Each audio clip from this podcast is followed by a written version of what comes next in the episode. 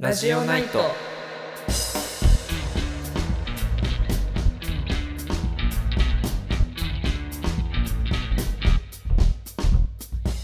こんばんは、ミルキーと、あばしろです。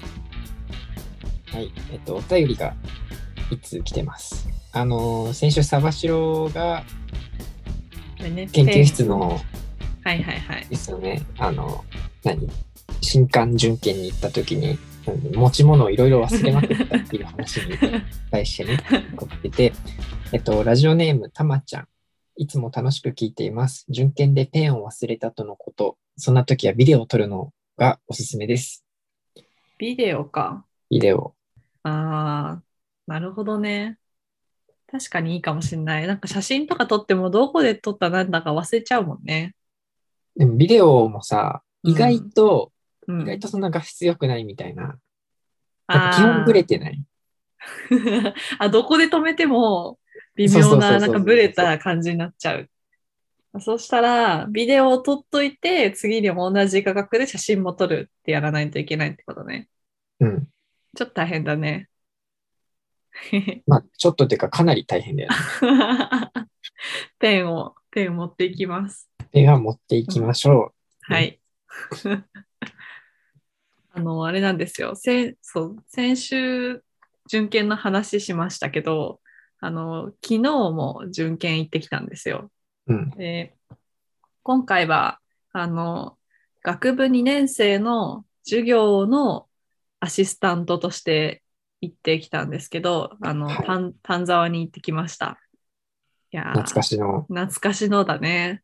そうで今年はそうまだそんなに大学のその授業で宿泊とかしちゃいけないっていうルールがまだ解除されてなくてコロナの関係で。うんだから何？あの、もともとは2日かけて行くんだよね。うん1日目に丹沢の、まあ、丹沢湖っていう湖があって、そこの北側の、まあ、ちょっと、あの、接触変性作用とかを受けてるあたりを見に行って、まあ、次にプレート強化を見に行くっていう、まあ、2日間の構成になってるんだけど、あの、いちいち2週間にわたって土曜日に2日かけていくっていう感じになってますね、今は。これきついよね。きついよ。それも、それも、朝9時、9時10分か。9時10分に、あの、丹沢の矢賀っていう駅があるんだけど、その矢賀駅に集合ね。で、あの、アシスタント勢は、あの、6時半とかに大岡山を出発していくみたいな感じで、ええそう、な、まあね、私はちょっと丹沢の方が大学よりも近いんで、あの、私だけ現地集合にしてもらったんだけど、そうそうそう。なんかね、なかなかのハードスケジュールでやってるよ。でも、面白かった。あの、昨日は北側に行ってきたんだけど、あの、場所が3つあって、1つは枕状溶岩が見れるところね。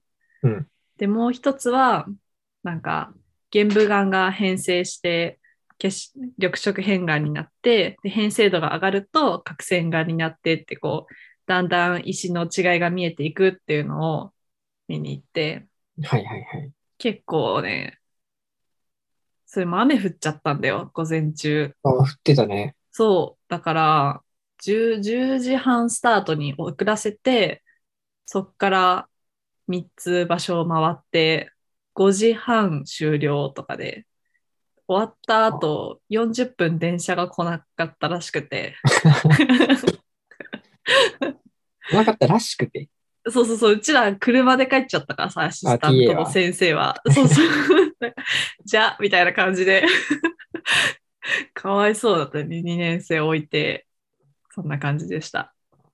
丹沢の雨結構さ、ひどいことあったじゃん。だ俺らが行った次の年あそくらいに、うそう。そうそうもうめっちゃ降って、それで、その俺らがキャンプ場として泊まってたところが、土砂で完璧に埋もれたんだよね。そうそうそうそうそう自販機、自販機があったんだけど、そのキャンプ場に。うんあのもう完全に、その一番上の部分まで埋まって自た。の販機埋まって自販ね機が。そうそうそう。あそこなくなってたんだよね。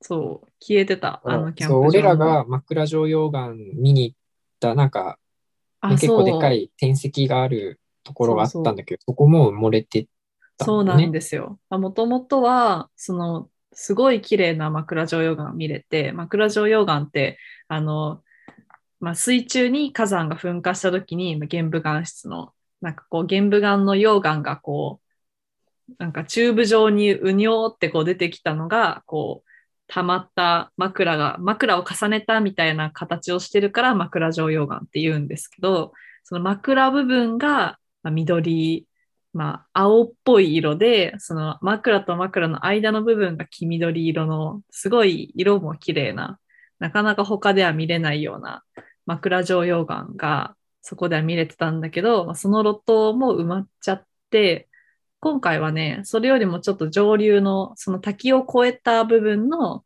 上の方にある、まあ、ちっちゃい路頭を見に行ったかな。でもやっぱ2年、2、3、3年前かにあったやつほどは綺麗じゃないね。ちょっと残念だね。掘り起こすしかないのかな。ね、掘り起こしたいよね。また雨降って土砂流されるとかないのかな？やっぱ埋まっていく一方かな？厳しいよ。だって、あの、右側の斜面全部崩落してたから、もう土砂崩れなんでね、あれだからもう埋まったなるほどね。理由が。上流から流れてきたとかじゃなくて、もう、あその場所のがもうバサッとかぶっちゃったの。バサッとかぶってるんだと思うんだよあね。なるほどね。うん。まあ多分上からも来てるんだけど、位置的には。まあそれはまあ台風ね。2019年とかだっけあれ。かな？ね。東工大の学祭を潰した台風ですね。コロナになる前の年から東工大は学園祭が1年できなかったんですけど、まあそれは台風のせいだったんですけど、まあそれで丹沢の有名路頭も消えたっていうね、ちょっと残念。ね。まあ、また、うん。また来週も頑張ってください。はい、頑張ります。来週も頑張ります。はい。それではコーナー行きましょう。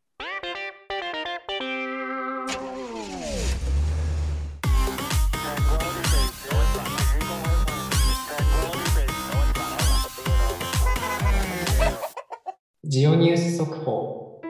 このコーナーでは地球惑星科学関連のホットな話題を紹介していきます。えー一つ目のニュースです。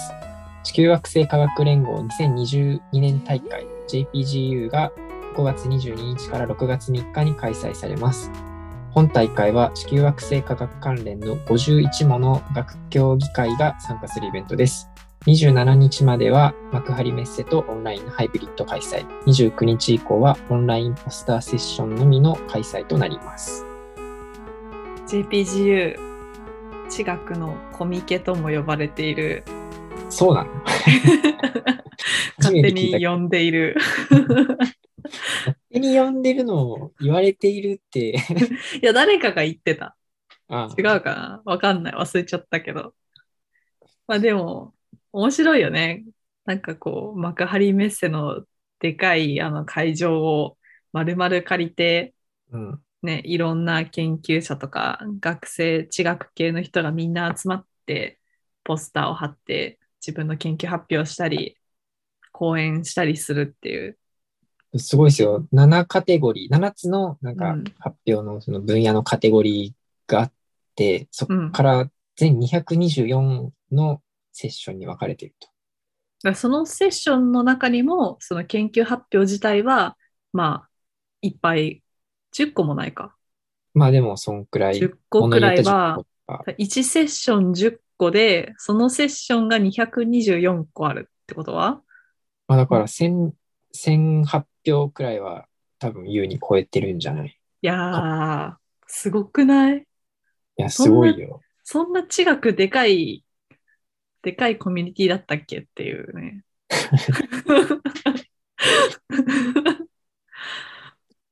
で、僕らも一応発表はね、そうですね。あるんだよね。そうなんですよ。まあ、卒業研究の発表をね、大体そうそうそう。M1 はするんですけど、ミルキーはど何のセッションに出るんだっけ？僕はあの地球史解読、明王代から現代までっていうおーね。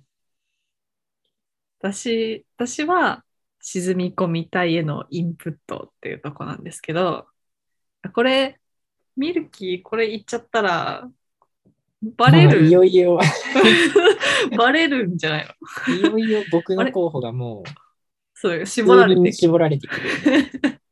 あれ、ミルキーさんですか？って言われちゃうよ。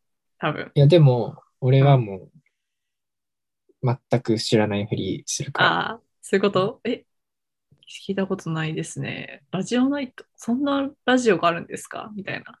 うん。ええダメだよ。JPGU でラジオナイトの名刺配って歩かないと。有名になれないよ、じゃないと。それ、ちょっと面白いな。面白い何ですか、これ？あ、ラジオナイトです。ラジオやってるんで、つって配りに行かないと。発表資料の、なんか右上とかに QR コード載っけといて、いいね、それ。読み込んだらラジオナイトみたいな。発表に飽きた人用にね。ラジオ。オが聞きたい人はこちらって。いいな、それやるか。さスライドの最後に、宣伝なんですけど、つって。痛いな。それ、すごい 痛い子だな。めっちゃ痛いな。さすがに怖すぎるはできないわ。気になる発表とかある？ある、あるある。私が気になってるのはね、あの、緊急セッションっていうのがあるんですね。あの、トンガの火山の噴火があったじゃないですか。うんそれで、そのトンガの噴火が1月の、いつだっけな、15とかにあって、でそれを踏まえて、なんか2月ぐらいに JPGU でもそのトンガについての緊急セッションをやりますっていう発表が来ました。で、これなんかちょっと面白そうだなと思って、なんかこう、話題性があるから聞いてみたいっていううん。ね。発表者数ってどんくらいあるの？なんかね、まだ、まだこう、なんかね、見れないんだよね。わかんまだ公開されてないのかな。見れない？そうプロあ、セッションのプログラム公開が4月11。あ、じゃあ全然もうやってんのか。えなんか、私、JPGU のホームページ、苦手だわ。どっから見たらいいか わかんない。いそんなことある？や、もうちょっと合わない、このホームページ、私に。ホームページって合う合わないの概念が？あるあるあるある。なんかこう、頭の構造とさ、ホームページの構造がちょっと合ってないとさ。いや、もうさっきからね、ずっと JPG にログインできないってずっと言ってて、あ、あった。本当？うん。6個、6個出てるね。あの学生の発表とかはない。ぽいねうんそうなんだ。えー、え、もうなんかトンガのところ、なんか採取しに行ったりしてるのかな？溶岩とか火山灰とか。そういうのが気になる。それよりもあれなのかな？気象との関連とか、火山噴火についてとかなのかな、そうだね。津波とか潮位変化。うんあとはシミュレーションだね。うーん。うん、資料分析とかないっぽい。うん、うん。うん、えー、なるほどね。え、ちょっと聞聞いてみよちなみに僕が興味あるのは、う。うん。あの博士ってどうやったらなれるの？どんな仕事があるのっていう。それも気になった、私。あったよね。なんか上の方にあったよね。セッションって調べた時に出てくるさ。結構上、最初の方に。上の最初の方にあったよね。で、それは、なんか、アウトリーチ系の高校生とかに向けてとか、そういう一般の人にも聞けるような内容なのかな？多分そうだと思う。だ3つ、な講演者3つ、あの、招待講演やってて、はいはいはい。あの、1人は、えっと、海洋研究開発機構の、うーん。で、あともう、次の人が普通に株式会社の人で、だから、えー、研究、研究職っていうことかな。あとはね。うんもう一人が、名古屋国際工科専門職大学。の方の3人ですって。と人生の話みたいになるのかね。博士になったらこういう仕事がね、ありますよ、みたいな。うん。あれじゃ、ミルキーに人生の将来聞いたら罰金取られるって、まあ言ってなかったっけ、ラジオで。そんな話しちゃう俺。なんか言ってなかったっけ？なんか違くやってて何になるのって言ったら、懲役、違うか、10万円以下の罰金とか言ってなかった。俺、そんな大それたこと言ってた。言ってた、言ってた。違くあるあるって言ってた、絶対。うんまあ、確かに、あの、何、何専攻してるので、地学って答えた時のあの、微妙なやりとりにはもう、へきへきとしてるけど、でもこの発表はちょっと気になるね。ちょっと気になりましたうね。ん。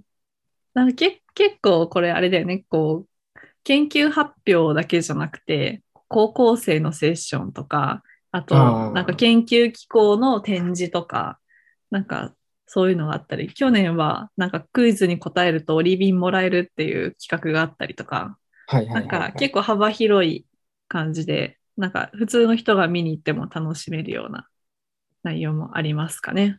そうね。うんで、あとそうそう、あの、学部生以下は無料。うん。で、えっと、JPGU の正会員だと、えっと、一般が2万2000、小中高教員、大学院生、シニア会員が1万1000円。学部生以下がめっちゃ待遇いいよね。他、そうだよね。他バカ高いよね。そう、他に全部押し付けられてる、ね。そうそう学部生そううん学部生無料の価格って意外とそんなないからね。あ、そうね。確かに。うん。うん。らちょ学部生以下の方、ぜひ参加してほしいね。絶対、無料のうちに、行ったら絶対楽しいしね。そうそうそうそう。うんなんか賑やかだからね。うん。言ってほしいですね。うんじゃあ、えっと、皆様からのお便りを募集しています。えーあのジオニュースを紹介してほしいなどのご要望があれば、どしどし送ってください。メールアドレスは、ラジオナイト .gmail.com。件名は、速報としてください。また、Google フォームからの回答も受け付けております。詳しくは Twitter、アットマークラジオナイトをご覧ください。お便りお待ちしております。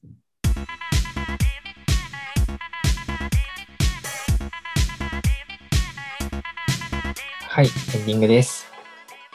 あのー毎回、毎回コーナーの終わりの時に、そのなんか、メールアドレス紹介するじゃないですか。うん。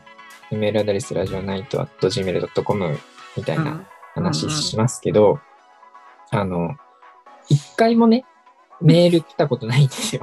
本当に？うちらが見過ごしてるだけじゃない？一個も来てないの。一回だけ確かに忘れてたらどうしようと思って見たら来てなかった。あの、なんか広告しか来てなかった。あ Gmail の俺の。これ毎回見てんの、ちゃんと。あ、本当に？しっかり一通も来てない の。